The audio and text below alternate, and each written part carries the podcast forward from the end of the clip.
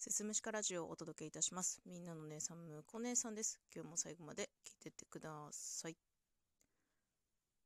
はい。えー、本日2月27日土曜日、現在時刻23時34分に撮ってます。えっと、ここ最近ですね、大変調子が悪い。うん。調子悪くて、なんだろう。なんかそういうのを収録で出した方がいいんだろうなと思ってたんだけど、できなくてそれが。で、なんだろうね、なんか、ちょっと今日全然手元にメモとか喋りたいこととかまとめたものが何もないので、なんか思いついたことをどんどん喋っていってるんだけど、なんかね、なんて言うんだろうね、あんまりこういうさ、ネガティブな配信をすると、聞いてる人も聞き心地よくないだろうしなんかね、ま、もし私のことを好いて聞いてくれてる人がいるならその人たちを心配させてしまうんじゃないかみたいなね。なんかそういうのがあって、まあ、話題に出さないようにしていた。うん。でまあねちょうど喋りたいことも他にあったからっていうのももちろんあるんだけどでそういう風にしていた。でとっても調子が悪くてもう今朝起きた時とかもうなんか体が鉛のように重くみたいなね。なんかまさにそんな感じでまあでも仕事行かなきゃいけないからなんとか起きてね。仕事行って。仕事してる最中は全然いいんですよ。仕事のこと集中できるから。でもなんかここ数日は調子悪くてね終わったら主人に愚痴聞いてもらったりとかっていう時間をねちょっとわざと作って一生懸命こう自分の中から悪いものをね取り出す作業をしていたんだけどうーんこのラジオ。ラジオトークをやる上ではなんかそういったことができてないような気がしていて。ライブはねあのやらないようにしてるんですよ わざと。ライブだとさうんと後から消せないじゃん。だからうんまた言葉を間違えてしまったら嫌だなと思ってライブはしないようにしていていつ復活するとかも全然わかんなくてうん。いるわけですよ。でなんでこんなに調子悪いのかなっていうことをねいろいろまあ考えているんですけど自分のさコンディションが悪い時っていうのはなんかいつもなら気にならない小さいこともめっちゃ気になるようになりません？私これあるあるなんですけどまあ疲れが溜まっているとかねなんかちゃんと寝れてないとかなんか神経過敏になってる状態だともう本当にちっちゃいことでもなんか気になるようになっちゃってなんかまっすぐ前歩いていきたいのになんか足は絡むし小石につまずくしみたいなねちゃんと歩けてない状態になってるんですよ。何かしらの妨害に遭ってるんじゃないかみたいなもうひどい被害者意識ですけどこれは。っていう感じで本当にもう何にもうまくいってなくて。ここ数日体感として。でなんでこんなになってんのかなっていうことをねまあいろいろ考えていたんですけど今日ねあのー、とあるネットニュース見てちょうど今日が、えー、2月の満月だと。あまた満月かと思って。これすごい前なんですけどあの満月の日にすごい精神が高ぶってね、オラつくっていうなんか収録を多分したことがあるんですよ。もう何回か忘れちゃったんですけど、後からちょっと振り返って概要欄に貼っておこうかな。その時はね、多分ライブで結構オラついた口調になっちゃったよみたいな話をね、多分してたかなと思うんですけど、ダメなんですよね。本当にその月の満ち欠けにめちゃめちゃ影響されやすくて、あ、そっか、満月だから最近こんなにこう感情がねあっち行ったりこっち行ったりしてるんだみたいな風に、まあ、自分を納得させようと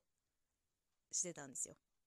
だから私の予定ではまあ満月がね今日ピークでまん丸だからこっからはどんどんどんどん欠けていく状態になるわけですよ。だからちょっとずつねまたこう通常モードというかまあ私普段もともとそんなにテンション高い方じゃないんで極端に落ちることがなくなるっていう状態にきっと戻れると信じてはいるんですけど、うん。でまああそういう話でも収録でしてみようかなってぼんやり考えていたのねうんまあどうだろう調子悪いですっていうとこからスタートするから心配かけちゃうかなとかっていうのもあるしこのネガティブな配信は誰のためになるんだっていうねちょっと自分の中の疑問もあるからまあどういうふうにお話ししようかなとかっていうのをね考えてはいて。で、えー、さっきまでですねあのー、まあラジオトークでは本当に知らない人はいないんじゃないかっていうぐらい有名なゆとりフリーターさんゆとりは笑ってバズりたいさんっていう番組かをちょっとまあ聞いてて。で一番最新回がえっ、ー、とゆとふりさんが地上波ラジオに出演するんですよ。28日に。でその前にこの今の気持ちをなんか整えてお話ししておきたいからっていうことで前編後編に分けて2つ収録上げられててでそれを聞いたんですよね。でなんかそこには本当になんか彼女の素直な心情が吐露されていてうん。なんかそれをね聞いてで後編であでも私このラジオ自分のためにやってるなって言ってたんですよ。でなんかそれ聞いた時にあそういえば私もそもそもなんでラジオトーク始めたんだっけっていうことを振り返った時になんか喋ったの残しておきたいとか自分が喋りたいから始めたんだよなっていうことを思い出してなんか私は一体何に忖度して こういうことを言わないようにしようとか決めてたのかなって思ったらなんかねうんえなんて言ったらいいのこれ？なんかわかんないけど、うん、気づかされたというかそうなんですよね。あのー、聞いてくださる方が一体私に何を求めてるかっていうのはもう120何回撮った今でも分かってなくてどういう方向性に行ったらいいのかっていうのも分かってなくてただ一つこう自分が今思ってることを自分なりのテンションで残しておくっていうのがもう第一の目的なんだとしたらうーんなんかこういうことを喋ってもいいんじゃないのかなっていう気持ちになったので現在収録を撮っています。説明がすごい長くなっちゃったんだけど。うん。まあねそれぞれラジオトークやってる方番組のコンセプトとかこういう人に聞いてほしいとかっていうのがきっとあると思うんだけど私そういうのなんか明確にあんまないまま始めちゃったからさ例えばすごい人気になりたいバズりたいとかっていうのも全然願望としてはないし、まあ、何度も言ってるけど再生数1でも結構満足しちゃう方だからあ聞いてくれてる人いたんだと思ったらそれで結構満足しちゃう方だからね。だからなんかそういう目標あった方がいいのかなって思う瞬間もあったんだけどでもそうすると自分がしんどくなってくるなっていうのもあってでも目標あっていやこういうことを成し遂げるためにこういうことを頑張るんだっていう人を見るとそれが私にとってはすごい負い目だったんだよね。私何もないじゃんみたいな。すっげえふわっとやってんなっていうのがあってなんかすごい自分がね恥ずかしくなっちゃうんだよね。だからなんかこのままでいいのかなとかっていうのは少し考えてはいたんだけど本当に話題もいつも探り探りでやってた。やってる。毎日収録はまあ実際そんな苦ではない。苦ではないけどこれ一つ前のお便り返信会の収録でも喋ってるんだけど話題選びがすごい難しくなってて自分の中で。うーん。だから今日ね今これを撮っているけどこれはもしかしたら一生下書きに残ったままかもしれないしすぐポンって配信するかもしれないしそれはどっちかは全然わかんないんだけどとりあえず気持ちを整えるために喋っている。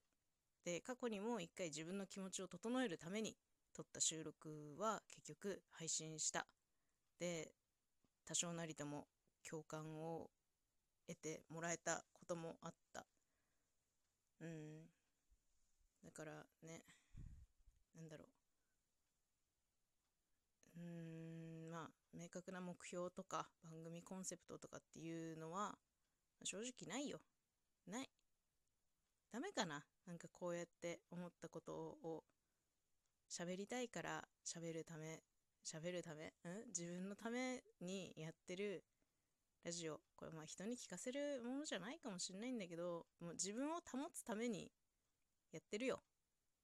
うん。もうそういうのが聞きたくないっていう人は、まあ、聞かないだろうしっていうところなんだよ。でも少なくともね、ラジオトークが私にとって救いになってるのは事実だし、本当にたくさんね、いろんな人に支えてもらってるなとかとも思ってるし、それは全部全部本当なんだけど、なんか、うーん、自分の素直な感情を出さないでやってくのは多分私は向いてないなって思った。うん。まあ、これをここまでね、聞いてくださる方が 一体どれだけいるかは全然わかんないんだけど、とりあえず一つね、気持ちの整理としてお話しさせていただきました。これからも、まあいろいろ瞑想して、ぶれまくって続けていくかとは思うんですけど、うん。なるべく素直なラジオを目指してやろうかなと思います。といったところで、最後まで聞いていただいて本当にありがとうございます。また次回もよろしくお願いします。